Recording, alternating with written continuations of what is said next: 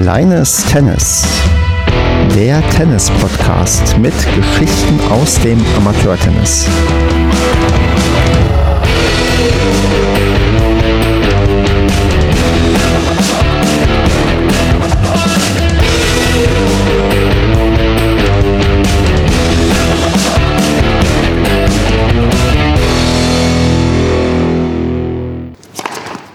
Kleines Tennis, Staffel 2, Ausgabe Nummer 12. Mein Name ist Stefan. Wir nehmen auf am 12.04.2021 und mit mir dabei ist heute die Paula, die ich ganz herzlich begrüße. Ja, hallo Stefan. Freut mich dabei zu sein heute. Ja, ich freue mich auch sehr, dass du hier mit dabei bist. Ähm, du bist, glaube ich, tatsächlich sogar die dritte Dame in Folge, die ich hier interviewe, was zumindest die Einstellung des bisherigen Rekordes ist. Aber bevor ich jetzt irgendwie viel äh, analysiere, wer hier wie zu Gast war, ähm, stell dich doch mal kurz selbst vor. Sag mal, bei welchem Verein spielst du, in welcher Altersklasse bist du unterwegs? Gerne auch das Alter, wenn du dich traust. Und wie ist deine aktuelle Le Leistungsklasse?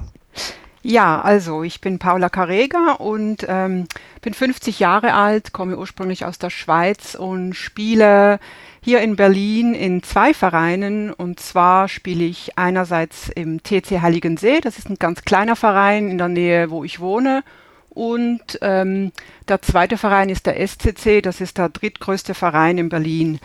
Äh, Leistungsklasse habe ich im Moment die 7,3, ähm, wobei das ja irgendwie festgefroren ist und ich seitdem ich die 7 habe auch noch kein einziges Match gespielt habe.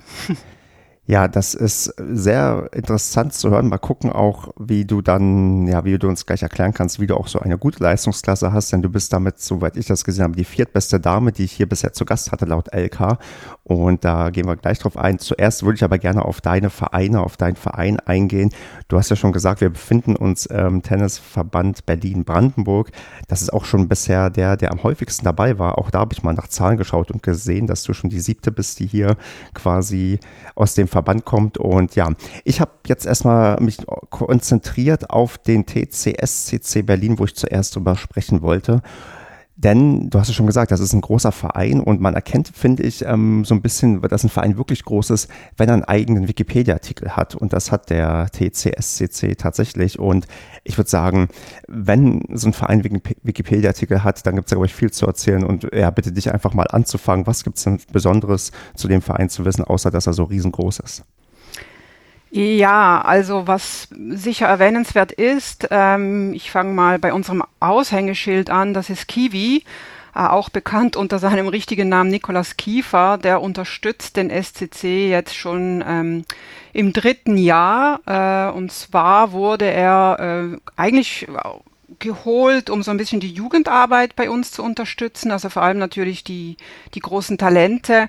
Und andererseits hatten die ersten Herren 40 äh, die Ambition, deutscher Meister zu werden. Und das, ähm, da haben sie eben bei Kiwi angefragt und sind, glaube ich, offene Türen eingerannt, weil äh, Kiwi auch wieder Lust hatte, auf dem Platz zu stehen mit mit einem äh, Ziel und ähm, sind, sie sind tatsächlich im 2019 deutscher Meister geworden, dann mit ihm. Ähm, das ist auf jeden Fall, äh, denke ich mal, erwähnenswert. Jetzt beim SCC äh, vielleicht ist auch der einen oder dem anderen Benito Sanchez bekannt. Das ist so unser bester Junior. Der hat 2020, äh, also ganz kurz vor Corona, noch bei den Australian Open aufgespielt und hat es bei den Junioren tatsächlich auch in die erste Runde geschafft. Äh, jetzt aber mal weg so von der Elite. Also der SCC ist ähm, genau ist der drittgrößte Club in Berlin. Er hat 1300 Mitglieder und versteht sich eigentlich als sehr breit aufgestellter Verein. Also sie haben eine sehr große Kinder- und Jugendarbeit, aber auch so der Mittelbau. Für den Mittelbau wird einiges geboten. Also ähm, es gibt ganz unterschiedliche Formen von Gruppentraining. Es gibt unglaublich viele Spaßturniere und auch am Wochenende gibt es oft so kleinere Events, die mit Tennis spielen und dann auch natürlich mit, mit ähm, äh, Speis und Trank verbunden sind. Also es wird sehr, sehr viel geboten. Es gibt auch immer wieder Workshops, die man buchen kann. Also man bezahlt natürlich dann immer ex diese Extraleistungen. Das ist jetzt nicht einfach alles inklusive, aber ähm, die, die denken sich schon sehr viel aus. Du, genau. Das ist, ähm, das klingt schon sehr, sehr ähm, spannend, vor allem, weil du, ja, so, du hast ja schon gesagt, ihr deckt eigentlich ziemlich viel ab und wenn du halt von Nikolaus Kiefer und so weiter sprichst, dann deckt man ja sogar quasi ja das, das, ja, den Profisport ein bisschen ab oder sogar ja einigermaßen stark. Ich meine, ich habe auch geguckt, äh, bei Wikipedia steht auch, dass ihr auch schon mal ähm, deutscher Meister bei den Herren 30 wart im Jahr 2005, also gibt es sogar noch einen anderen größeren, größeren Erfolg, den man feiern konnte. Hm, was mich jetzt ganz spontan zuerst interessiert hat, ist, bist du denn dann Nikolaus Kiefer schon über den Weg gelaufen oder läuft man dem dann einfach mal so über den Weg und quatscht mit ihm oder äh, wenn der dich sieht, wüsste er gar nicht, dass du beim äh, ja, TCSCC ähm, Mitglied bist? Äh, also ich bin ihm tatsächlich schon über den Weg gelaufen im Club, weil er, ich glaube, das war ähm, letzten Sommer, da war er jeden zweiten Samstag oder sowas ähnliches da vor Ort und hat eben mit den Junioren und Juniorinnen trainiert. Ähm, und wir sind natürlich auch alle dann zum Endspiel äh, gegangen und haben heftig geklatscht der, also der, der ist schon da, aber jetzt einfach so ansprechen, das, das finde ich dann, hätte ich dann auch komisch gefunden. Also man sagt sich Hallo, aber äh, ja, mehr ist dann auch nicht, äh, weil ich glaube, für ihn wäre das ja auch unangenehm, wenn jetzt irgendwie 500 Leute, die da gerade vor Ort sind, alle was von ihm möchten oder irgendwie einen Schnack halten. Das würde ihn, glaube ich, überfordern. Ja, und ich glaube tatsächlich, das merke ich bei mir so ein bisschen, so aus diesem Fanboy, Fangirl-Alter ist man ja auch irgendwie raus. Ja, genau. Und, und lustigerweise mussten auch die, die, die jüngeren Kinder erstmal äh, aufgeklärt werden, wer das ist, weil das ist für die dann schon wieder zu lange her. Aber jetzt ist es natürlich schon so, dass die holen sich dann schon Autogramme und das ist, das ist dann auch wieder was anderes. Das ist ja völlig okay. Ja, richtig. Hm, wie groß ist denn eure Anlage, wenn ihr 1300 Leute habt? Das ist ja nicht unbedingt einfach, glaube ich, zu managen. Wie viele Plätze habt ihr denn und auch wie viele ja, Hallenplätze stehen denn bei euch zur Verfügung? Äh, wir haben insgesamt 14 Plätze. Das sind elf Outdoor-Sand und drei äh, Hallenplätze. Das ist ein Teppichboden.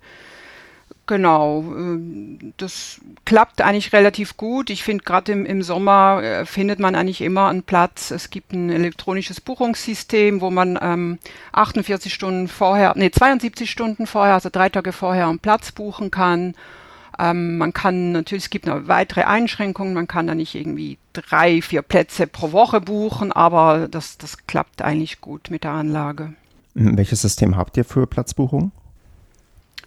Oh, da muss man mal einen Namen nennen. Ich kenne mich damit leider auch nicht aus. Ich frage nur, weil das bei uns im Verein auch immer wieder Thema ist und hätte gedacht, dass du jetzt den heißen Tipp hast, aber wenn du es nicht weißt, ist das auch nicht weiter schlimm. Ja, nee, weiß ich nicht. Ich weiß nur, dass es ein System ist, das ganz viel, mit das ganz viele Berliner Clubs haben, weil ich da schon oft, oft da drauf gestoßen bin. Verstehe. Genau. Na, ach, nicht weiter ähm, tragisch. Also gut, genau. Also ihr kriegt das aber trotz, ich finde der recht wenig Platzanzahl für die vier Mitglieder doch einigermaßen dann gut hin, wenn ich das richtig raushöre, liegt das auch daran, weil, keine Ahnung, vielleicht auch Leute mh, mm, nur Mitglied sind, weil sie halt Mitglied im Tennisverein sein wollen, weil ähm, wenn man die ganze Breite abdeckt, von quasi untersten Breitensport bis zum Profisport, dass da auch Leute nur, keine Ahnung, aus Prestigegründen drin sind oder weil man einfach nur bei irgendeinem Tennisverein Mitglied sein möchte oder sind von diesen, weißt du, ob da auch recht viele von den 1300 auch tatsächlich regelmäßig spielen.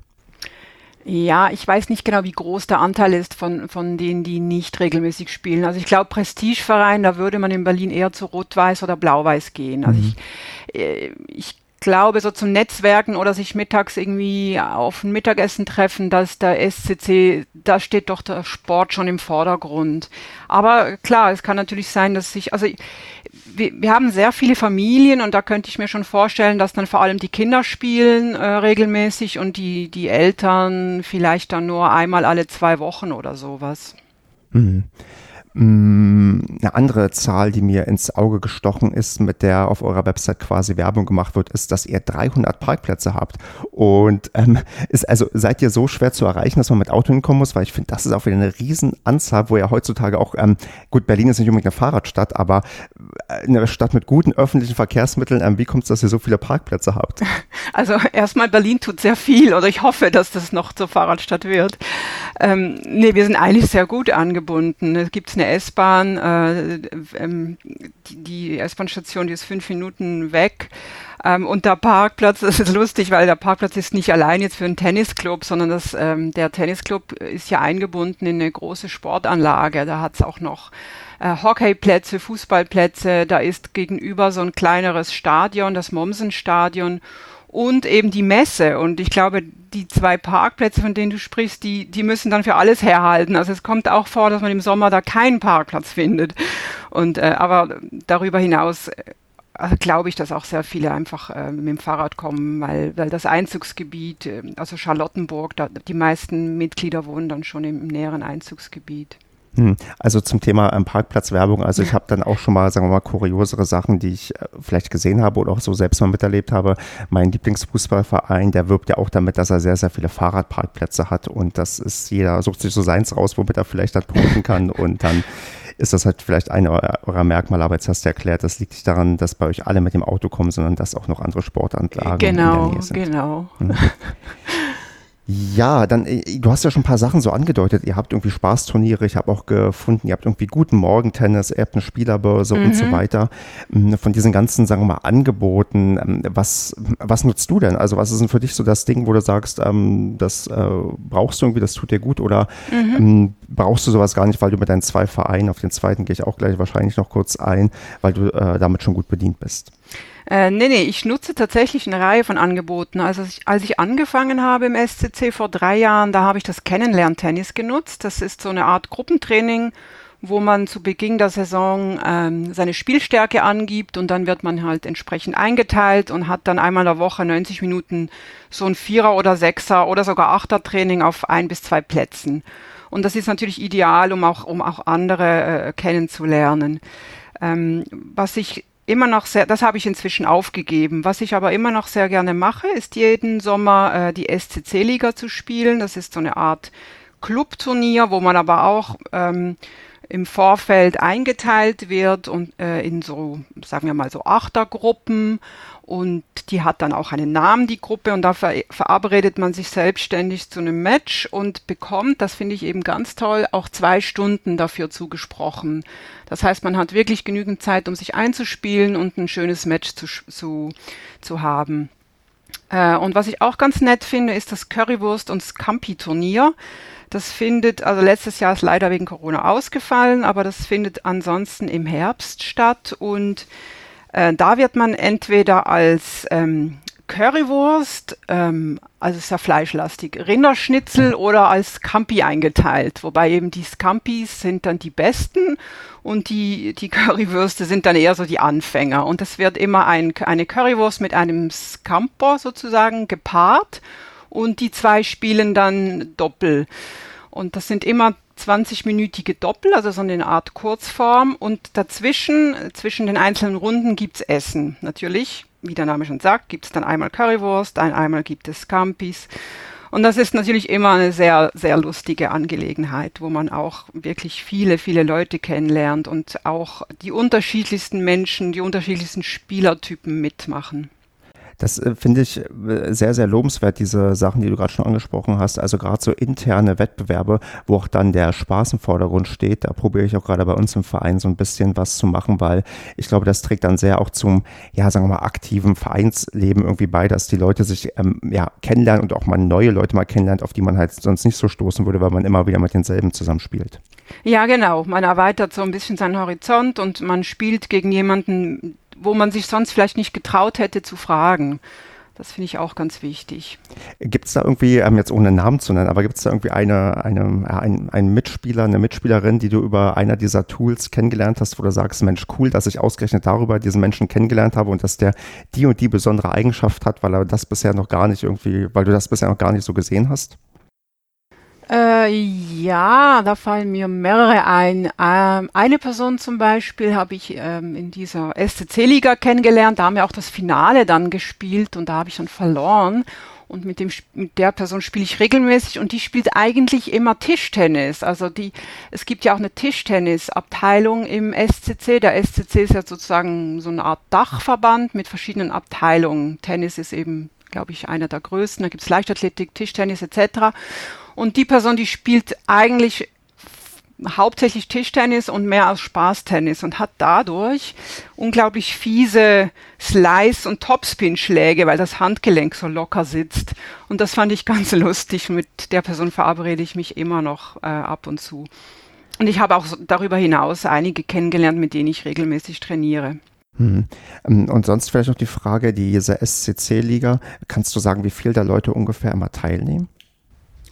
In der SCC-Liga, ähm, da waren wir letzten Sommer, waren das glaube ich sechs Gruppen, etwa sieben Leute. Also da daneben so knapp 50 Personen teil. Ist so ein bisschen männerlastig ähm, gewesen letztes Jahr, aber das war vielleicht auch Zufall. Also dieses Jahr weiß ich es noch nicht. Ich habe mich jedenfalls wieder angemeldet. Sehr, sehr spannend. Also ich werde demnächst, denke ich mal, auch in meinem, ähm, sagen wir mal, in meinem Moonball-Format, was hier zwischendurch mal kommt, auch über was reden, was ich bei mir im Verein versuche. Vielleicht ist das eine ganz interessante Sache, weil ich kriege auch von anderen Vereinen und von anderen Leuten so mit, dass solche Turniere wirklich eigentlich recht viel bringen, gerade wenn man halt wirklich dieses Jahr Vereinsleben in den Vordergrund stellen möchte.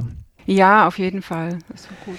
Mm, du hast ja noch erwähnt, dass du beim TC Heiligen See bist. Und ähm, in meinen Recherchen habe ich mich natürlich jetzt nur auf den SCC ähm, fokussiert, aber habe ja schon rausgehört, du bist erst seit drei Jahren dort. Deswegen erzähl mal, was für eine Rolle spielt denn der TC Heiligen See für dich? Ja, im TC Heiligen habe ich meine ersten Tennisschritte nach der langen Pause gemacht. Also der ist schon wichtig für mich. Das ist halt ein ganz kleiner Club, äh, zehn Fahrradminuten von meinem Wohnort. Der hat fünf Außenplätze und eine feste Halle und etwa 300 Mitglieder. Das ist eine ganz andere Nummer. Äh, der ist super schön gelegen am Waldrand. Äh, hat wahnsinnig viele Kinder, die da spielen, also einen großen Zuwachs auch. Aber der Mittelbau fehlt halt fast komplett. Also so in meiner Altersgruppe und in meiner Spielstärke gibt's da eigentlich fast niemanden. Und es gibt auch äh, sehr wenige TrainerInnen, die da spielen. Deshalb war es für mich dann irgendwann klar, als ich, dass ich wieder, als für mich klar war, ich will wieder richtig mit Tennis beginnen, dass ich mir einfach noch einen zweiten Verein suchen muss. Aber meine Kinder spielen zum Beispiel alle im TC Heiligensee, weil das äh, natürlich einfach unschlagbar wichtig ist, dass die da alleine mit dem Fahrrad hinfahren können. Und wenn ich dich jetzt frage, was dein Erst- und was dein Zweitverein ist, dann würdest du den Heiligensee ja Verein als Erstverein bezeichnen?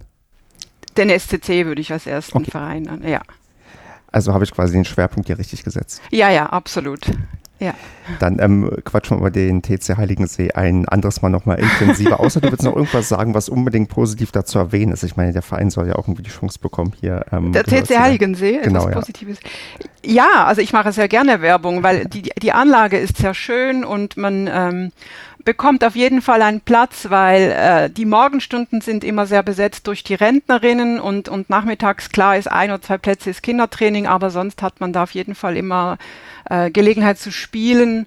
Und ich finde, äh, gerade so kleine Tennisvereine, wenn man äh, vielleicht wieder einsteigt oder auch wenn man neu beginnt, finde ich das, finde ich das ganz, eine ganz tolle Idee, weil man da auch schneller vielleicht sich, sich dann einen Platz, sich da schneller einen Platz findet und, und also ein Platz im, im Sinne von sich da wohlfühlt und zu Hause fühlt, als jetzt in so einer großen Nummer wie der SCC. Also das ist halt, da muss man auch schon was tun, damit man wahrgenommen wird im SCC. Hingegen im TC Heiligensee, da, da kennt man nach, nach vier Wochen Spielen, kennt man natürlich den Vorstand äh, und man kennt die, die wichtigen Leute alle.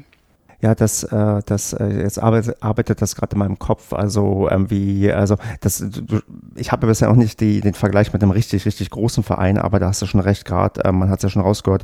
Bei so einem großen Verein muss man irgendwie Eigeninitiative zeigen, um da quasi auch ähm, ja wahrscheinlich mehr Leute kennenzulernen, um irgendwie da was hinzubekommen. Natürlich muss der Verein auch entsprechend Sachen anbieten, wie du es gerade gesagt hast.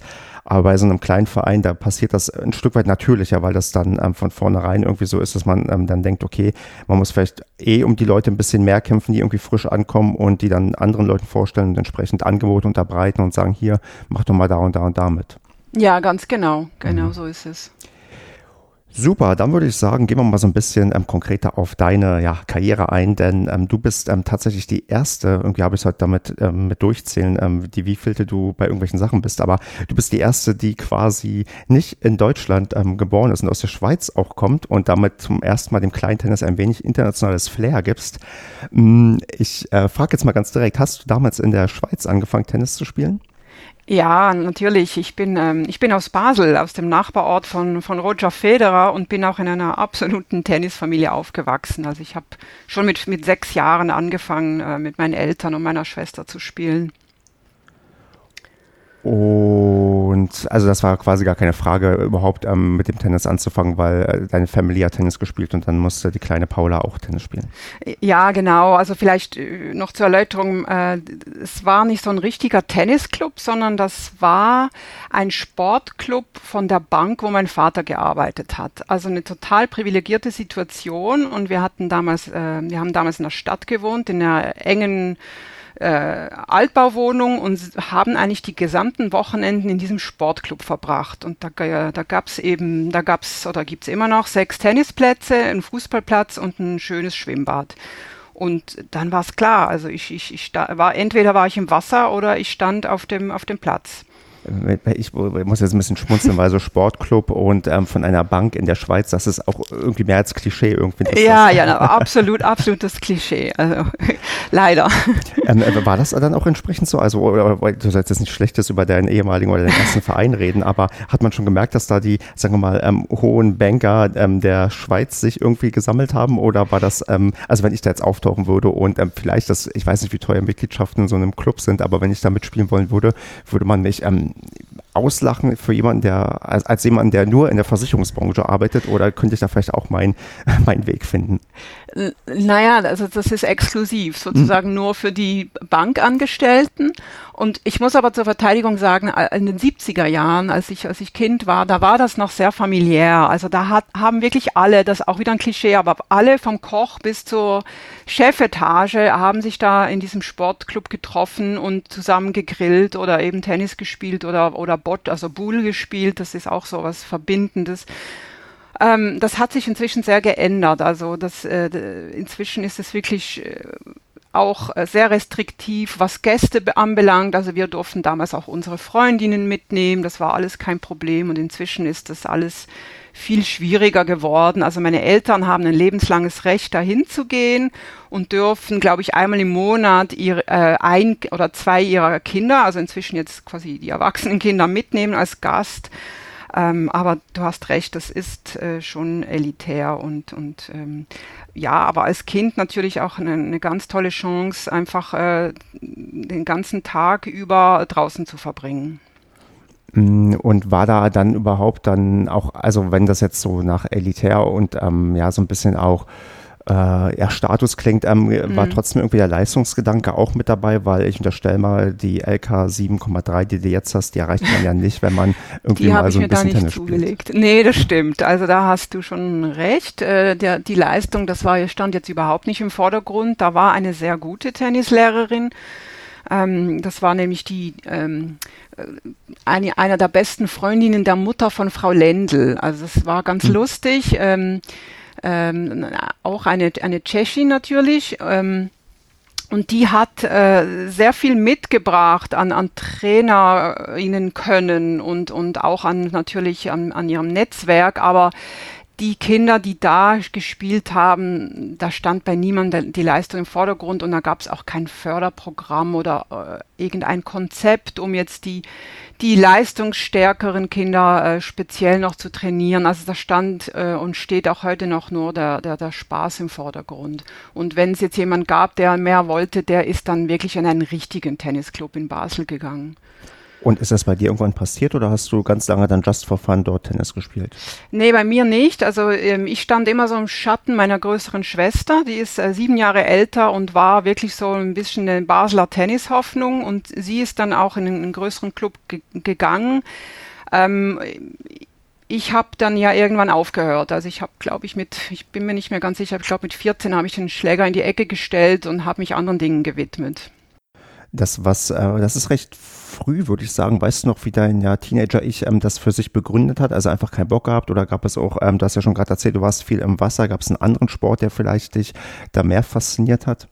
Ja, ich glaube, ich glaube, kein Bock bringt es auf den Punkt. Also ich war auch wirklich gefrustet, das weiß ich noch, weil ähm, meine Schwester natürlich die Tennisaufmerksamkeit der Familie auf sich gezogen hat und ich hatte ähm, auch äh, Mühe, quasi Matches zu gewinnen. Also ich war, glaube ich, eher eine, eine, oder bin es auch heute vielleicht noch, eine schüchterne Person und wenn es dann ernst wurde, dann fand ich das schwierig, mich da so durchzusetzen und da war dann auch quasi zu, ich hätte wahrscheinlich eine Förderung gebraucht, um mich so besonders zu bestärken. Und ich habe eher so frustige ähm, Erinnerungen, wie dass mein Vater mich dann mal am Wochenende irgendwo in die hinterste Ecke der Ostschweiz gefahren ist, weil ich da an einem Turnier teilnehmen durfte, weil ich Vierte geworden äh, bin und die äh, in seinem Vorbereitungsturnier, also quasi äh, gerade noch so reingerutscht und hat habe dann aber in der ersten Runde gleich verloren und da mussten wir da wieder vier Stunden zurückgurken am gleichen Tag. Und zur gleichen Zeit spielte meine Schwester sehr erfolgreich. Und ich glaube, dass das als Teenager hat, äh, hat man dann einfach keinen Bock und sagt, dann suche ich mir was anderes. Und hast du tatsächlich auch einen anderen Sport gesucht oder ist der Sport dann auch erstmal quasi komplett hinten runtergefallen? Ja, ich habe lange äh, Basketball gespielt, aber auch nur zum Spaß und äh, äh, tatsächlich auch Badminton. Also den Schläger habe ich nicht ganz losgelassen. Ähm, das habe ich auch während der Uni ganz, ganz viel gemacht, aber alles nur, nur zum Spaß. Also Sport war immer wichtig, aber Leistung oder, oder auch Wettkampf stand sehr, sehr lange überhaupt nicht äh, zum Thema. Genau, denn dass sich das ändert, das werden wir, glaube ich, noch im Verlauf unseres Gesprächs ja feststellen. Aber dann der Reihe nach, also wann fing es denn dann wieder an mit Tennis? Wann hast du dir überlegt, okay, vielleicht wäre es doch mal wieder ganz cool, nicht nur den Badmintonschläger zu schwingen, sondern auch wieder den Tennisschläger? Ja, tatsächlich erst äh, ungefähr 2014. Also ich habe mir natürlich jetzt im Vorfeld Gedanken darüber gemacht und ich ähm, habe erst wieder äh, Tennisluft geschnuppert, als mein mittlerer Sohn acht war, weil ich eben gedacht habe, na ja, vielleicht wäre es ja ganz schön, wenn er Tennis spielen würde. Und ich habe dann einen Trainer gesucht und bin dann sozusagen, habe ihn begleitet bei seinen ersten Male äh, und habe dann überlegt, na ja, ich könnte ja eigentlich auch mal wieder Stunden nehmen. Und so bin ich dann äh, langsam wieder, wieder reingerutscht. Das ging dann immer so Stufe für Stufe. Also als ich bisschen wieder angefangen habe, da dachte ich mir, na ja, aber ich werde auf keinen Fall Mitglied im Tennisclub. Und als ich dann wieder Mitglied im Tennisclub wurde, da habe ich mir gedacht, aber auf keinen Fall spiele ich Verbandsspiele. Und dann wurde ich natürlich irgendwann angefragt und habe dann ausgeholfen. Und dann nächstes Jahr war ich dann fester Bestandteil der Mannschaft. Und so ging das Schritt für Schritt bis heute. Mhm, äh, ich, ich erinnere mich gerade nochmal wieder so ein bisschen an mein quasi Comeback zurück, was ich vor, ich glaube, vor vier Jahren hatte. Ähm, bei dir sind es jetzt schon sieben Jahre her. Ich weiß noch genau, dass ich für mich dann ja festgestellt habe, boah, wie konnte ich das so lange sein lassen? Und ähm, meine Geschichte aber nicht so war, dass ich aus Frust aufgehört habe, sondern ähm, eher so aus, ja, keine Zeit oder nicht genug engagiert, irgendwie jetzt sich mal einen Verein oder sowas zu suchen. Ähm, bei dir ist es ja ein bisschen anders damals geendet. Wie, du hast ja schon gesagt, das war dann wieder so ein schrittweises Zurückkommen, aber gerade so das, das erste Mal, die ersten Wochen, war das dann auch so, ja, okay, wie konnte ich das sein lassen? Oder ja, gut, ich gucke mal, ob ich das irgendwie weitermache. Nee, es war, glaube ich, schon relativ schnell klar, dass ich dabei bleibe. Aber ich habe einfach wirklich sehr lange gedacht, ich mache das nur so nebenbei, wie ich irgendwie auch nebenbei in, was weiß ich, im Garten Federball spiele oder einmal im Monat ins Kino gehe. Hm. Ich meine, du hast ja gerade schon gesagt, wie, wie sich das quasi von Jahr zu Jahr gesteigert hat. Wo hm, kannst du irgendwie so einen Punkt nennen, wo du sagst, okay, ab jetzt war Tennis für mich, na, sagen wir mal, unverzichtbar oder dann doch wieder äh, großer Bestandteil irgendwie meines Lebens, dass das jetzt irgendwie auch ähm, blöd wäre, wenn ich damit irgendwie jetzt aufhören müsste oder würde? Ja, ich glaube, das war so vor drei Jahren oder vielleicht inzwischen vier, wo ich auch gemerkt habe, mh, hm, das äh, beschränkt sich ja gar nicht mehr auf den Tennisplatz, sondern ich fange eben an, auch äh, Bücher zu lesen über Tennis. Ich fange an, Tennis im Fernsehen zu gucken. Ich schaue mir die Weltrangliste an und, und, und guck mal, wer da alles noch so drauf ist, den ich kenne. Ähm, also das, das schlich sich so in mein ganzes Leben wieder ein. Und ich glaube, so vor, sagen wir mal, dreieinhalb Jahren war so der Punkt, wo ich gemerkt habe, boah, äh, Tennis ist wieder ganz schön wichtig, aber es ist okay. Mhm. Aber das ist jetzt auch dann ein deutlich höheres Niveau an Wichtigkeit, als es dann vielleicht auch mit 12, äh, 13 bei dir ja, war. Ja, denke ich schon, ja. Mit einer, auch mit einer ganz anderen Einstellung. Genau, denn du hast nämlich schon erwähnt, dass ähm, sich doch die Leistungsorientierung ein wenig bei dir ja eingestellt hat, denn ähm, du bist ja, ich habe mal probiert, das herauszufinden, ein bisschen zu sortieren und habe jetzt, ähm, du musst mich korrigieren, wenn davon irgendwas falsch ist, aber du bist Platz 171 der DTB-Rangliste Damen 50 und du bist auch in äh, einer ITF-Rangliste Damen 45 plus in den Top 650. Mhm. Hört sich gut an. ja, das wird man relativ, äh, da, da kommt man relativ schnell rein. Also, ähm, also da gibt es zwei Dinge zu sagen zur ITF-Rangliste. Das ist natürlich total schön. Ähm, und in Berlin gibt es tatsächlich sehr wenige ITF-Turniere, also Turniere der International Tennis Federation.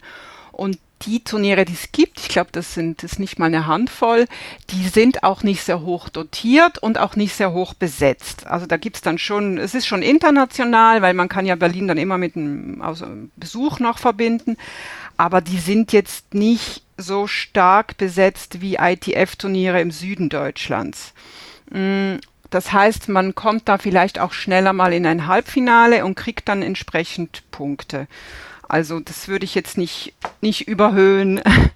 ähm, es ist aber trotzdem ganz nett, weil, weil die ITF-Rangliste geht ja irgendwie bis, glaube ich, Altersklasse 80 und das ist für mich auch so beruhigend, dass ich mir sagen kann, Mensch, ich kann bis 80, kann ich noch irgendwie Turniere spielen.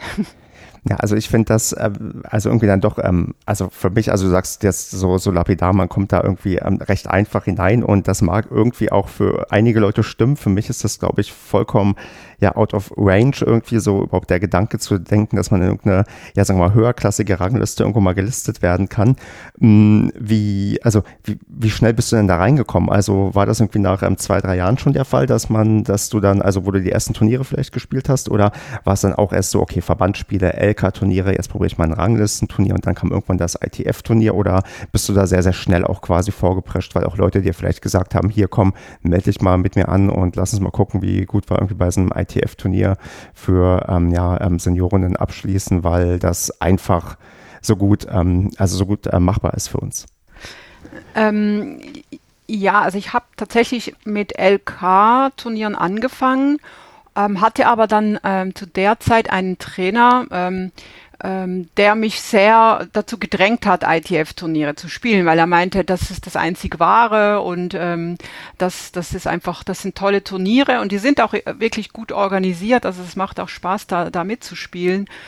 Und ich hatte jetzt da nicht so eine, vielleicht hatte ich einfach auch wenig Ahnung. Also ich hab, ich hab, hatte da nicht so eine Hemmschwelle und wie gesagt, man kann sich da melden. Also wenn äh, ähm, die Genau, das ist nämlich noch ein weiterer Vorteil. Wenn man so Damen 40, sagen wir mal Damen 35, 40, 45 spielt, sind die Felder auch nie sehr groß. Also eigentlich sind die Turnierveranstalter sehr froh, wenn man sich meldet, weil sie dann äh, quasi diese, diese Alterskategorie auch anbieten können. Während zum Beispiel bei den Herren 60, da gibt's ja immer 32er oder 64er Teilnehmerfelder und bei den Damen dann, dann also ich habe ITF-Turniere gespielt, da waren äh, sechs Damen gemeldet und dann spielt man diese Round Robin, je, jede gegen jeden. Das ist natürlich auch schön, weil dann hat man mehrere Matches äh, auf sicher. Mhm. Das ist kein K.O.-System. Ähm, aber ähm, eigentlich ist es wirklich einfach, gerade hier im Raum Berlin-Brandenburg oder auch, auch Mecklenburg-Vorpommern, äh, da in diese Turniere reinzukommen ist das trotzdem dann schon so, hm, also ja, die, die Grenze zum Profisport, verschwimmt die da schon oder ist das für dich noch eindeutig Amateursport? Ja, also eindeutig, eindeutig Amateur. Mhm. Also ähm, wobei eben, das ist jetzt äh, kommt halt darauf an, was für ein Grade das ITF-Turnier hat. Also hier in Berlin ist es Grade 4 oder Grade 3. Um, ähm, und wenn ähm, mein Ziel wäre, ist in einer der nächsten Sommer, wenn dann auch Corona vorbei ist, ähm, ein ITF-Turnier in, ähm, in der Schweiz zu spielen. Da gibt es zum Beispiel in Klosters, also in den Bergen, im Sommer ein ITF Grade 1 oder Grade 2 und da trifft man natürlich auch auf viele Ex-Profis. Also das ist eine ganz andere Nummer. Oder mein, einer meiner Trainer im SCC, die fahren jedes Jahr, also äh, der fährt jedes Jahr mit, mit Kollegen an ein ITF-Turnier nach Barcelona, der spielt Herren 50 und da trifft man natürlich schon auch mal auf, auf jemanden, der in der Weltrangliste vielleicht vorne war, in, in äh, 30 Jahre her. Also ja. Genau. Das wäre also auch so ein kleines Ziel, eine kleine Sache, auf die dich freuen würdest, wenn da plötzlich eine ehemalige Profispielerin auf der anderen Seite stehen würde. Oh mein Gott, ich, ich hoffe, ich weiß das dann nicht vorher, sondern erst nachher. Ja, also, also dann äh, vielleicht mal so, was, treibt dich denn da an, ähm, bei diesen Turnieren ähm, mitzumachen? Also ist es der Spaß, ist es die, vielleicht auch die Aussicht, mal gegen eine ja, ehemalige große Spielerin ähm, antreten zu dürfen oder ähm, gibt es da nette Preise? Also wie, wie, wie ist denn so dein, dein Hauptantrieb da, bei diesen ähm, Sachen überhaupt mitzumachen? Oder möchtest du einfach nur weiter im Ranking nach oben steigen? Also hast du für dich da so eine ja, Motivation mal ausgemacht? Weil es ist ja, hast du ja schon gesagt, ähm, mhm. anders als noch zur Jugendzeit, wo du leistungsmäßig eigentlich null orientiert warst. Mhm, mh. Ja, ich habe mir da sehr viele Gedanken darüber gemacht und ähm, ich war auch wirklich erstaunt über mich, dass ich Lust hatte, äh, äh, an Turniere zu, zu gehen und mich im Wettkampf zu messen, weil ich ja eigentlich in meinem Rucksack so quasi gar keine positiven Erfahrungen mitgebracht habe. Ähm, am Anfang war es mir tatsächlich wichtig, ähm, schnell eine bessere LK zu bekommen. Und das hat mich unglaublich gestresst und ich war auch unglaublich unerfolgreich darin. Also ich, ich bin auch äh, mehrere Jahre äh, quasi in der gleichen LK festgesteckt und ähm, habe wenig erreicht und habe trotzdem gemerkt, ähm, der Ehrgeiz ist da und die Lust ist auch da. Also es war nicht so, dass ich, dass der Frust lange anhielt, wenn ich mal wieder in der ersten Runde ausgeschieden war, sondern ich hatte dann eigentlich relativ schnell wieder Lust, mich zu messen, aber es ging halt nicht vorwärts und ähm, inzwischen habe ich gemerkt, natürlich ist es auch bequem zu sagen, weil jetzt habe ich eine einstellige LK, ist es mir, ist mir das Ranking überhaupt also ist mir wenig wichtig geworden. Und ich habe ganz andere, eine ganz andere Motivation, ähm, und zwar einfach mein Spiel weiterzuentwickeln und eben auch mein Spiel in, in einer Match-Situation weiterzuentwickeln.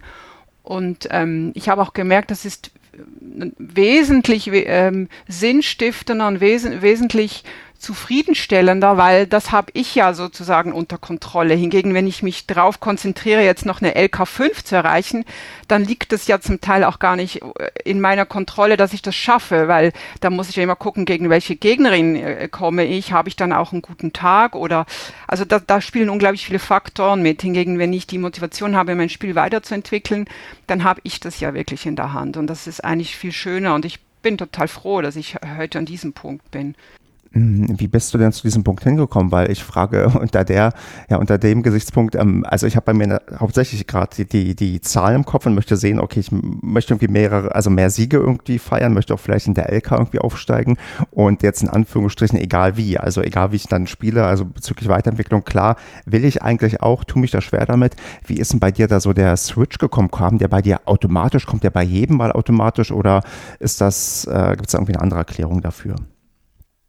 Ja, ich glaube, da gibt's mehrere Erklärungen. Also der eine Switch war sicher, dass ich gemerkt habe, ich stehe mir da selbst im Weg, wenn ich mich auf so ein Ranking konzentriere und auch immer gucke, bevor ich mich zu einem Turnier anmelde, wer ist denn da jetzt schon gemeldet, welche LKs spielen damit. Ähm, also das, das Frustpotenzial war einfach auch sehr groß und also ich habe weiß nicht, von, also ich habe jetzt, genau, seit sieben Jahren spiele ich jetzt wieder. Also ich habe vielleicht drei Jahre gebraucht, um zu merken, ähm, das kann es das kann's einfach nicht sein. Und gleichzeitig habe ich aber gemerkt, Tennis, ich möchte mich in einem Wettkampf messen und was ist denn, warum will ich das eigentlich? Und dann habe ich eben angefangen, auch Bücher zu lesen und auch Bücher über, über quasi ähm, ähm, mentale Einstellungen, so ein bisschen die Hintergründe, Tennis, Tennispsychologie und habe da auch gemerkt, es, es gibt doch ganz andere Gründe, warum man sich verbessern möchte und warum man Wettkämpfe spielt. Und das hat mich, äh, ja, das hat mich sehr fasziniert und ich habe gemerkt, das ist, das ist eigentlich meins. Ähm, genau.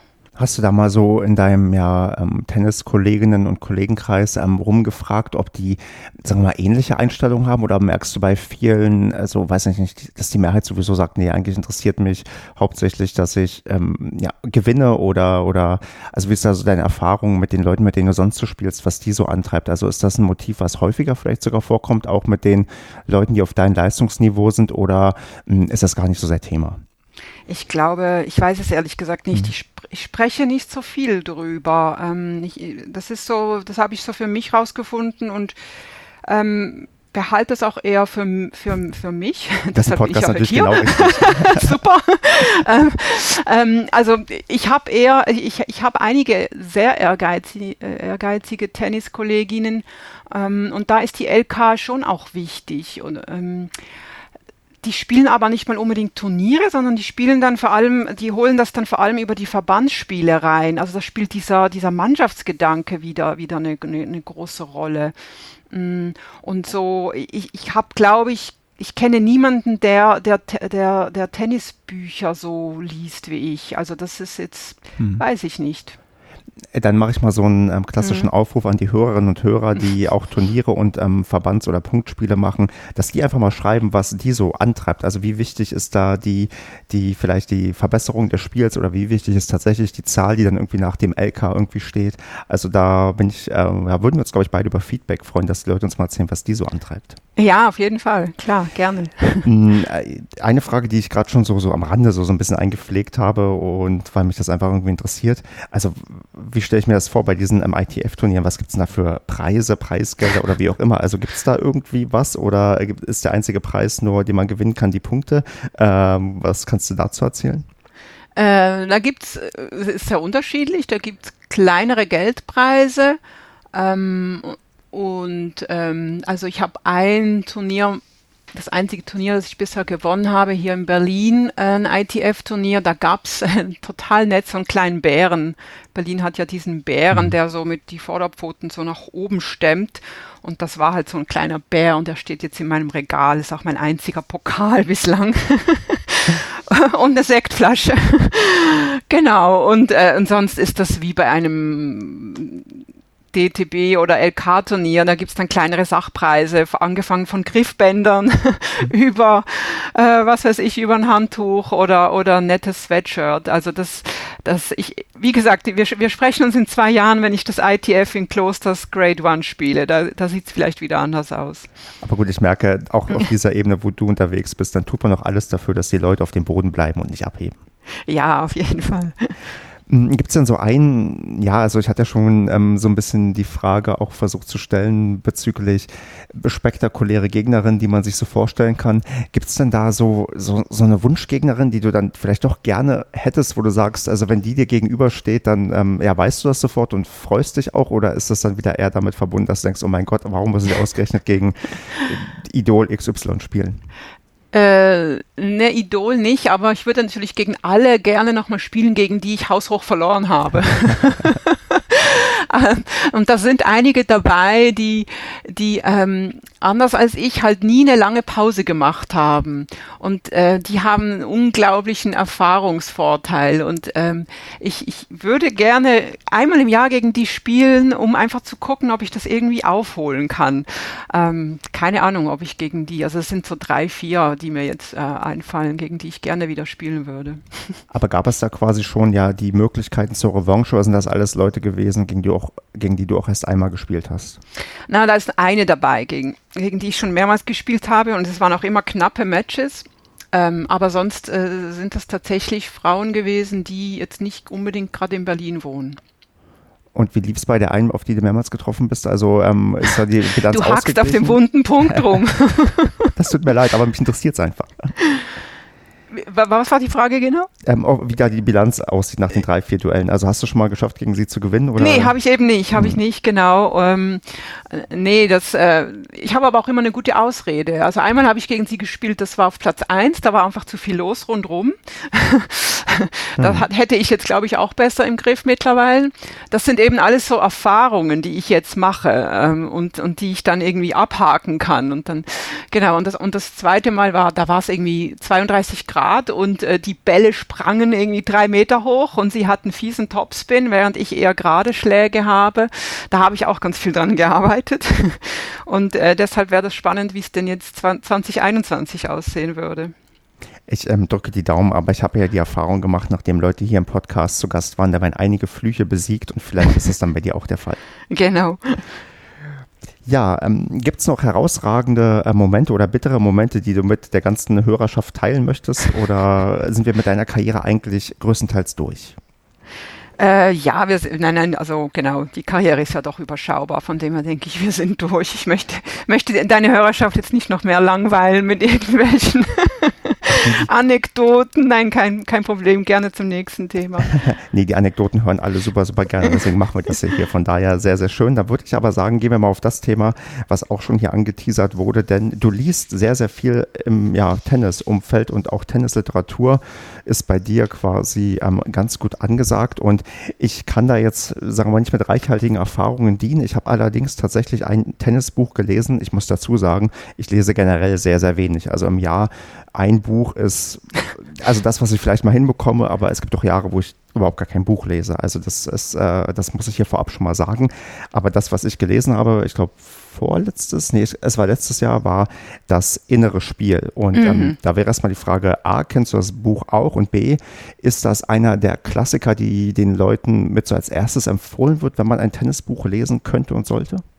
Ja, auf jeden Fall. Das, äh, das innere Spiel, die Inner Game, das ist ein absoluter Klassiker und äh, war tatsächlich auch bei mir eines der ersten Bücher, auf die ich gestoßen bin oder gestoßen wurde und wurde ja schon ähm, Mitte der 70er geschrieben und ich finde es bis heute äh, äh, ähm, unglaublich, ein unglaublich guter Ratgeber, was eben so ähm, alles das alles Innere betrifft, was eben abläuft, äh, abgesehen von den äh, von der Technik und den Schlägen, die man im, im Match bringt.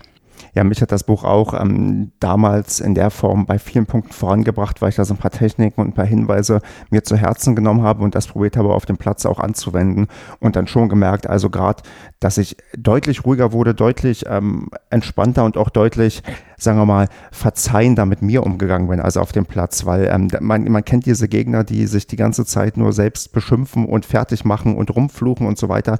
Nicht, dass ich so war, aber, ähm, aber der innere Monolog läuft halt ganz ganz oft so ab. Und ähm, den habe ich inzwischen probiert, also das muss ich mich auch immer wieder natürlich ähm, immer wieder ins Gedächtnis rufen, aber dass ich das probiere abzustellen und na klar, darf ich mich innerlich kritisieren, aber ich sollte mich innerlich nicht fertig machen.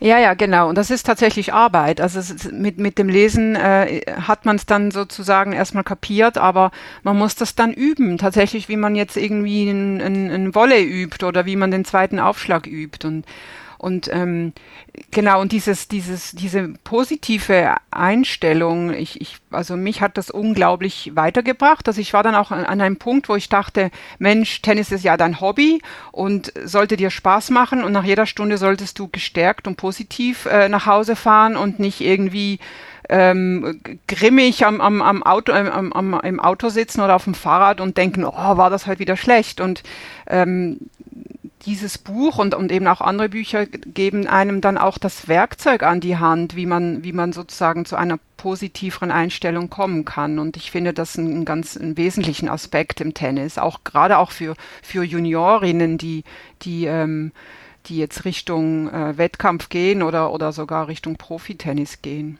Jetzt darauf aufbauend, ich habe jetzt das innere Spiel gelesen. Ähm, sollte ich als nächstes Buch das, äh, also ein weiteres lesen, was auch in diese Richtung geht, mentales, oder würdest du mir jetzt als zweites Buch vielleicht empfehlen, dass ich, ähm, weiß ich nicht, was Technisches lese oder was Historisches oder wie auch immer? Was ist denn so ähm, für jemanden, jemanden, ja, wie mich, der, der nicht viel liest, äh, so die nächste Empfehlung, die du mir jetzt geben könntest, ähm, wenn du das ad hoc nicht ähm, sofort beantworten kannst und erst noch eine Nachfrage Nachfrage stellen musst, was mich gerade beschäftigt, kannst du das natürlich auch tun.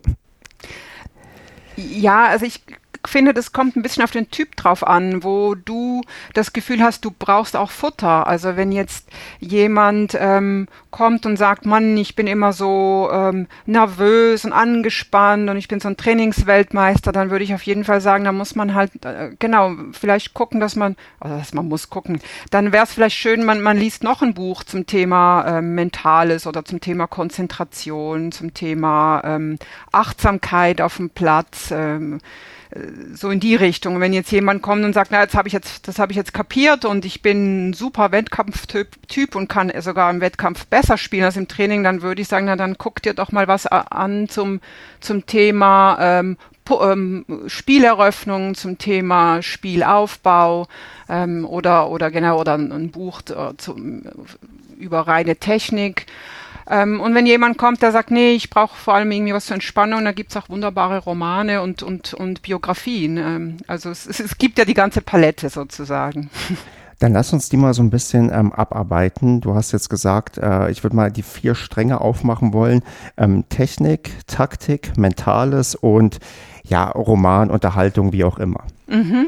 Und machen wir mal Technik. Meine Technik ist ja nicht unbedingt die beste oder ja, doch, nee, also die, sagen wir so, sie ist durchschnittlich. Ähm, also man sieht schon, dass ich nicht unbedingt ähm, Tennis im jungen Alter äh, ganz akribisch gelernt habe. Was, was liest man denn so als Technikliteratur zum Einstieg? Macht das überhaupt Sinn, wenn man Training nimmt oder ist das ähm, ja einfach nur eine gute Ergänzung? Wie ist denn da so die Herangehensweise beim Thema Technikbücher? Gut, jetzt hast du mich ein bisschen auf dem falschen Fuß erwischt. Natürlich, also was heißt natürlich Technik? Ich habe jetzt nicht äh, Bücher, die äh, rein äh, nur die Technik behandeln, aber auf jeden Fall kann ich dir eins empfehlen. Die Tennisbibel, nichts weniger als das. das ist ein, ein, ein Buch, das ähm, sehr viele Aspekte umfasst und eben auch, auch äh, die Technik äh, enthält. Es geht aber auch um Spielaufbau, es geht um Spielintelligenz. Und was mich äh, besonders fasziniert hat an dem Buch, es gibt äh, viele interessante Daten aus der Profitour. Also der Autor hat sich wirklich die Mühe gemacht und Statistiken angeguckt und mit Trainern gesprochen und äh, zieht dann so quasi diese, diese seine äh, ähm, Erkenntnisse zieht er dann daraus und, und münzt sie sozusagen auf den Amateursport um. Und, und ähm, ich, ich fand, finde das Buch sehr hilfreich, weil es sehr einfach äh, erklärt, sozusagen, wie man einfach besser Tennis spielen kann. Und das eben umfasst dann auch die Technik. Das ist dann quasi ein größerer Rundumschlag, der quasi da ähm, abgehandelt wird. Ja, genau. Mhm. Es ist aber jetzt nicht mal so ein dickes Buch. Es hat äh, zwei, knapp 300 Seiten. Also es ist, mhm. es ist sehr, sehr, sehr, liest sich sehr gut, finde ich ich, ich sage lieber nicht, wo meine kritische Grenze bei Anzahl von Seiten liegt, aber ähm, nehmen das mal zur Kenntnis. Und ähm, um dich nicht zu sehr mit dem Technikthema zu, zu, zu stressen, vielleicht die Nachfrage, wenn du was liest ähm, zum Thema Technik, mh, hm, wie, wie wendest du das an? Also erzählst du dem Trainer hier, du hast was gelesen, würdest es gerne mal so und so versuchen oder probierst du das selbst? Gibt es da irgendwie, ja, also man kann da ja tendenziell viel falsch machen, wenn, wenn sich das niemand irgendwie von außen anschaut. Also hast du da irgendwie einen Tipp und Hinweis, äh, was man ja, machen kann? Also Genau, ich glaube, zum Thema Technik ist es auch gar nicht schlecht, sich auf YouTube-Videos anzugucken. Mhm. Also da gibt es ja eine unglaubliche Bandbreite an, an, an Filmen über einzelne Schläge äh, von x Tennisschulen und x Trainern, die da ins Netz gestellt werden. Ähm, ich glaube, ähm, Technik aus dem Buch ist tatsächlich ein bisschen schwierig. Also ich würde auf jeden Fall dann, wenn man einen guten Trainer hat oder eine gute Trainerin, äh, dann zu der Person gehen und das mit ihr besprechen ähm, und visualisieren im Sinne von, dass man sich eben mal so ein Video anguckt oder dann auch vorm Spiegel mal übt. Das finde ich auch sehr hilfreich. Ähm, das ist wirklich ein Thema Technik, wo Bücher vielleicht tatsächlich am wenigsten ähm, den, sie, sie geben vielleicht den Anschubs, aber die um, für die Umsetzung braucht es wahrscheinlich mehr. Dann nehmen wir mal ein Thema, wo das vielleicht eher der Fall ist, und zwar das Thema Taktik. Also wie zieht man, keine Ahnung, sein Spiel auf, wo spielt man welche Bälle hin? Was ist da so das Buch, was vielleicht dir besonders gefallen hat, dich besonders inspiriert hat, was du mir jetzt empfehlen könntest, wenn ich meine Taktik verbessern würde? Gibt es da eins, was dir sofort einfällt? Ja, also was mir, und das hat auch, ist auch ein ganz kleines Büchlein mit 140 Seiten. Das war eine Empfehlung von Laura Siegemund. Die, äh, da habe ich mal einen Vortrag von ihr gehört. Und ähm, sie wurde dann auch auf Bücher angesprochen und sie hat dann The Best Tennis of Your Life äh, erwähnt. Das gibt es allerdings nur auf Englisch. Mhm. Ähm, was ich aber glaube, also all die englischen Bücher, die ich habe, die lesen sich unglaublich einfach. Also da, gen da, genü da genügen grundlegende Englischkenntnisse. Das ist ja keine Belletristik mit, mit einer schwierigen Sprache. Das ist ja mehr so Kochbuch. Äh, Rezept, äh, how to do English und von dem her sollte das kein äh, Hinderungsgrund sein. Genau, The Best Tennis of Your Life, das sind 50 ähm, kurze Kapitel zu ähm, ja, Spielaufbau, aber auch schon so ein bisschen mentales, äh, äh, äh, quasi die man im Match dann umsetzen kann, die man im Training einüben sollte und dann im Match umse umsetzen kann. Und das Grundthema ist auch so ein bisschen ähm, furchtloses Spiel. Also man soll ruhig eben den Mut haben, dann diese Dinge auszuprobieren und, und ähm, sich nicht irgendwie Sorgen machen, dass man, dass man jetzt irgendwie äh, Punkte verliert oder so. Das ist äh, wieder so ein bisschen das, was du vorhin schon erzählt hast. Die Weiterentwicklung des Spiels ist dann wichtiger als vielleicht der Punkt, den man dann, ähm, dann nicht gemacht hat. Ja, genau. Genau, geht eher darum, dass man den, den taktischen Move umsetzt und wenn dann der letzte Ball ins Ausgeht, ja gut, dann ist das so, aber immerhin hat man versucht, halt diesen Punkt genauso zu spielen, wie es nach Lehrbuch sein sollte. Ja, genau. Und mit 140 Seiten, da sind wir auch schon in der Region, wo ich sage, okay, das ist ein Buch, das ähm, traue ich mir auch zu. Das Ach, das kannst du fast in deine Jeanstasche stecken, so klein ist das. Mm, mental, das hatten wir gerade schon, das innere Spiel. Äh, was ist da, also ist das das beste Buch, was es gibt, oder hast du sogar noch eins, was da noch ja, drüber schwebt, was du noch viel, viel eher den Leuten empfehlen würdest? Ja, also ich habe da schon so ein Herzensbuch, äh, auch wieder auf Englisch, äh, das heißt Zen Tennis. Playing in the Zone. Und das äh, wurde von zwei Autoren geschrieben, wovon der eine, Bill Scanlon, der ist ein, das ist ein Ex-Profi. Der war mal Neunter der Weltrangliste und ähm, hat, das finde ich das Interessante, ein Golden Set gewonnen. Ähm, ein Golden Set sind ähm, 24 Punkte hintereinander, also 6-0, ohne dass der Gegner auch nur einen Punkt davon gemacht hat. Und das ist ähm, zumindest steht es da hinten und ich habe auch nichts Neues gefunden. Bislang der einzige Profi, dem das gel gelungen ist auf der, auf der Tour. Und ähm, dieses Buch äh, Zen Tennis Playing in the Zone baut so ein bisschen auf diesem Golden Set auf. Also ähm, quasi, was, was hat es denn eigentlich gebraucht, damit äh, Scanlon äh, äh das erreichen konnte, das schaffen konnte? Und es geht ganz viel um Achtsamkeit und um den Atem und um das eben das Vertrauen sozusagen in seine Fähigkeiten und um auch quasi die Konzentration auf dem Platz. Also was, was ist eigentlich Konzentration und was braucht es, damit ich äh, fokussiert und konzentriert ein Match äh, von Anfang bis zum Ende spielen kann. Und das Buch hat bei mir irgendwie, es steht ganz vorne im Regal und hat auch ganz viele Klebchen und Zettelchen drin und ich gucke da immer wieder sehr gerne rein. Hm, wann guckst du da rein? Also nach einer ganz bitteren Niederlage, nachdem du ein Golden Set kassiert hast oder ähm, wenn du gewonnen hast? Also wann, wann ist denn da für dich so der beste Nein, Zeitpunkt? Nach, nach einer bitteren Niederlage, dann nehme ich einen Roman. Äh, nee, gerne, tatsächlich gerne zur Vorbereitung, jetzt nicht un unmittelbar gerade vor dem Match, aber wenn ich weiß, irgendwie nächste Woche äh, fangen die Verbandsspiele an und ich merke so ein Kribbeln im Bauch, ähm, dann nehme ich mir abends äh, sehr gerne so ein Buch zur Hand und oder dieses Buch zur Hand und gucke da noch mal rein, weil ich merke, ich weiß nicht, ob das mein nur meins, äh, mein Problem ist, aber ich, wenn ich was lese, dann äh, verstehe ich das sofort und, und hake es dann auch ab, aber ich habe natürlich überhaupt noch nicht äh, irgendwas umgesetzt davon und vergesse es dann auch wieder. Und wenn ich dann nach einem Monat wieder reingucke, denke ich, ach schau mal, was steht denn da Spannendes drin? Und dabei habe ich es ja schon dreimal gelesen, aber es ist sozusagen die Arbeit mit dem Buch, also das Lesen ist, ist ja noch lange nicht die Arbeit mit dem Buch. Hm, diese Beobachtung habe ich bei mir aber auch gemacht. Ich hatte mir damals schon in weiser Voraussicht, als ich das erste Mal das innere Spiel gelesen habe, bereits Anmerkungen halt ähm, gemacht und auch ähm, Sachen angemarkert und so und habe dann wirklich gemerkt, wenn du dann ein paar Wochen später wieder reinschaust, stimmt, das wolltest ja alles berücksichtigen und ähm, dann wieder in Erinnerung gerufen, das bringt dann auch was. Also das ist, glaube ich, äh, vielleicht ein ganz guter Tipp, den wir hier wahrscheinlich dann beide geben können, du mehr als ich, weil du da mehr Erfahrung hast, aber dass man diese Bücher nicht einmal liest und dann wegtut, sondern dass man, wenn man wirklich ein Buch hat, wo man merkt, Mensch, das, das könnte mir helfen, das wende ich jetzt mal an, dass man das auch immer wieder sich ins, ja, ins Gedächtnis ruft. Genau, es ist wirklich nicht so ein Buch konsumieren, in dem Sinn, dass man es dann, wenn man es fertig gelesen hat, einfach weglegt und das nächste nimmt, sondern äh, sich, man muss sich beschäftigen damit und das ist, das ist letztlich auch anstrengend. Also da, es ist einfacher, ein neues tolles Buch zu kaufen, als wirklich dann äh, auch das äh, zu tun, was in dem Buch steht. Mhm. Wie, wie, wie, setzt du dann so auch Sachen um, die du gelesen hast? Also nimmst du dann das Buch mit ähm, für deine nächste Trainingspartnerin und sagst, hier komm, ich habe hier Kapitel XY rausgesucht, liest das mal kurz durch, das machen wir oh, jetzt auch? Oder, ähm? Ich glaube, die würden sich an die Stirn tippen. Ich weiß es nicht.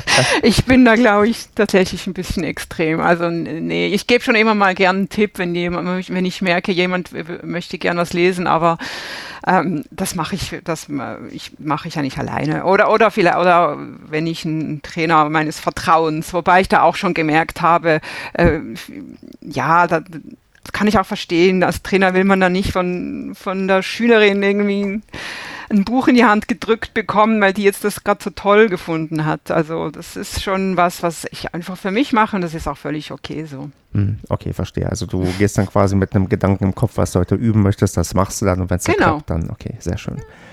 Hm, dann vielleicht noch, ja genau, Romanunterhaltung, also nach einer bitteren Niederlage, ähm, was liest man da am besten, um wieder runterzukommen und um sich zu entspannen ähm, beim Thema Tennisliteratur? Ja, da gibt es ganz tolle Sachen. Also zum Beispiel, ich weiß nicht, Felix Hutt, ob der einen oder dem anderen HörerInnen das, äh, das sagt, das Lucky Loser.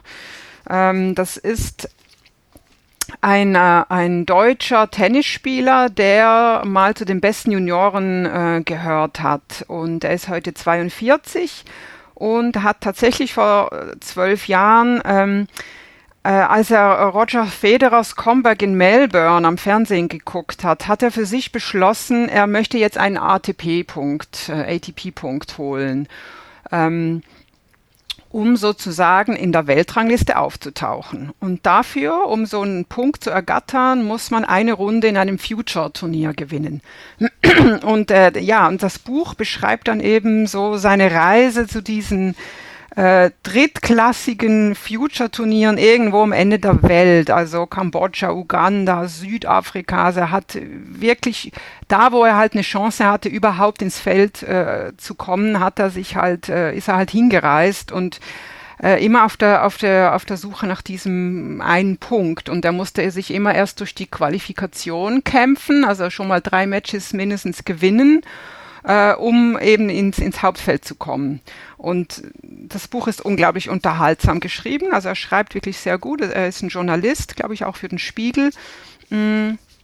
Und ist auch eine sehr schöne Geschichte für alle die, die so ein bisschen gerne was lesen über so die, die Abgründe de, des, des Profisport, äh, weil das natürlich eine Welt ist, die man jetzt nicht unbedingt im Fernsehen mitkriegt, wenn man die, die, die äh, ATP, die, die Grand Slams verfolgt oder die, die, an, die anderen großen Turniere der Welt.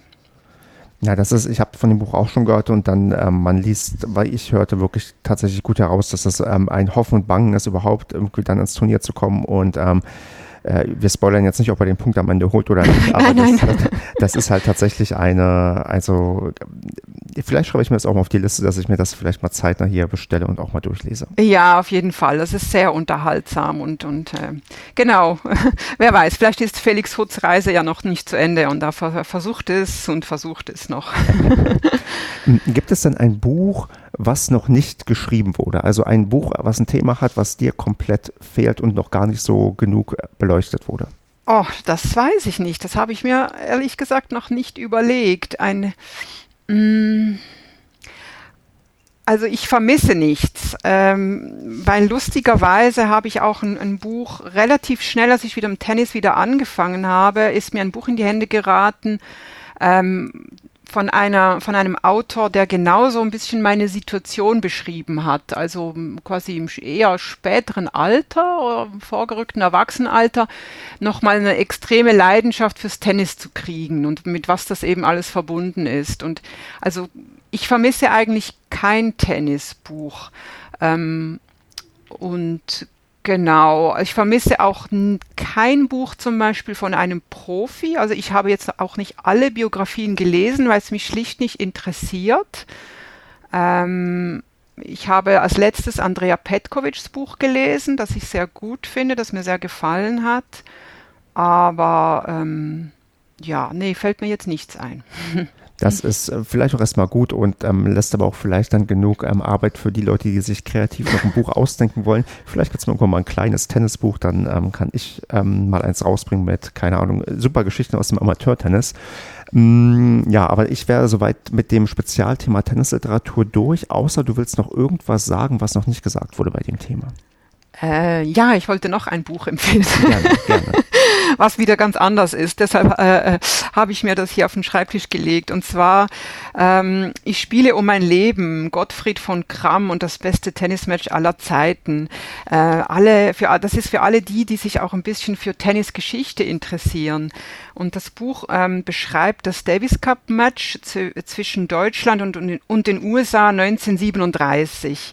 Und ähm, das war ein Fünfsatz-Match, äh, das äh, der ähm, Gottfried von Kramm, das war ja einer der besten Tennisspieler damals, äh, spielen musste gegen eben gegen den Amerikaner Don Budge. Und das ähm, Buch äh, hat mich deshalb so fasziniert, weil es auch ähm, darum geht, wie eigentlich Gottfried von Kramm äh, Zeit seines Lebens ähm, oder besser gesagt, während seiner Zeit als Tennisspieler auch immer sehr große Angst hatte, von den Nationalsozialisten äh, quasi ins Gefängnis geworfen zu werden. Er stand auf der schwarzen Liste, weil er war homosexuell und solange er aber gewann, sozusagen die wichtigen Spiele gewann und eben natürlich dann auch für Deutschland ein Aushängeschild war, hat man ihn gewähren lassen und hat man ihn äh, nicht belangt. Und ähm, das Buch äh, schreibt, also behandelt eben auch äh, diesen Druck, den er hatte und diese, diese Ängste. Und das fand ich ein ganz, ganz faszinierendes Buch und es ist wahnsinnig gut recherchiert mit unglaublich vielen Fußnoten und, und Literaturhinweisen. Und das ist ein,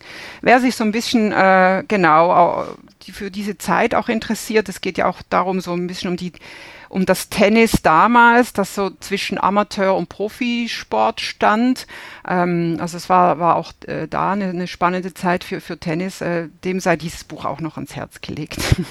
Dann auch vielen, vielen Dank für den Tipp. Ich werde versuchen, alle Bücher, die wir hier erwähnt haben, zu verlinken in den Show Notes, damit man da nochmal genauer gucken kann und wird dann mit dir jetzt noch auf die Zielgerade einbiegen und äh, entweder oder drei Fragen stellen und ähm, zwei Vervollständigungssätze dir anbieten. Ja, sehr gerne. Dann fangen wir an mit entweder oder SCC, Liga oder ITF-Turnier. ITF-Turnier.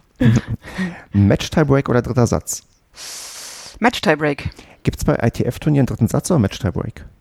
Dritter Satz. Okay, also mm, da du hast tatsächlich mm. ähm, beide Welten, die du noch erleben ja. kannst. Ja. Dann die letzte Frage war entweder oder fluchen oder flüstern. Flüstern. Das habe ich mir fast gedacht. Dann machen wir die Vervollständigungssätze. Ähm, nach einer Tennisturnier-Niederlage gönne ich mir eine Stunde auf dem Sofa mit meinem Lieblingsbuch. Und jetzt die, also wirklich ganz, ganz wichtige Frage. Wenn ich nur ein Buch in meiner Tennistasche mitnehmen kann, dann? Zen-Tennis dann ist es Zen-Tennis. Okay, mhm. dann haben wir, glaube ich, die absolute Empfehlung, was ich mir vielleicht auf jeden Fall beim nächsten Mal ähm, durchgelesen haben muss, wenn wir aufeinandertreffen. Und ja, ähm, Paula, hast du noch eine Sache, die du jetzt nochmal ganz allgemein sagen möchtest, bevor ich dich hier verabschiede? Nein, gar nicht. Das hat großen Spaß gemacht und ich hoffe, ich konnte den einen oder die andere ähm, äh, ein bisschen neugierig machen, auch abseits des Platzes äh, sich mit Tennis zu beschäftigen. Ich glaube, das ist dir sehr gut gelungen. Dann bedanke ich mich recht herzlich für deine Zeit und ja, also Berlin ist inzwischen so fast gesetzt, glaube ich, für mich als das erste, erste Ort, wo ich mal probiere, ein Treffen zu veranstalten mit Leuten, die hier zu Gast waren und die zuhören, weil jetzt so viele schon aus Berlin dabei waren, da gehe ich fast davon aus, dass wir vielleicht sogar die Chance haben, uns irgendwann mal in Berlin zu treffen. Sehr, sehr gerne, freue ich mich. Dann mach's gut, bis dann. Ja, tschüss.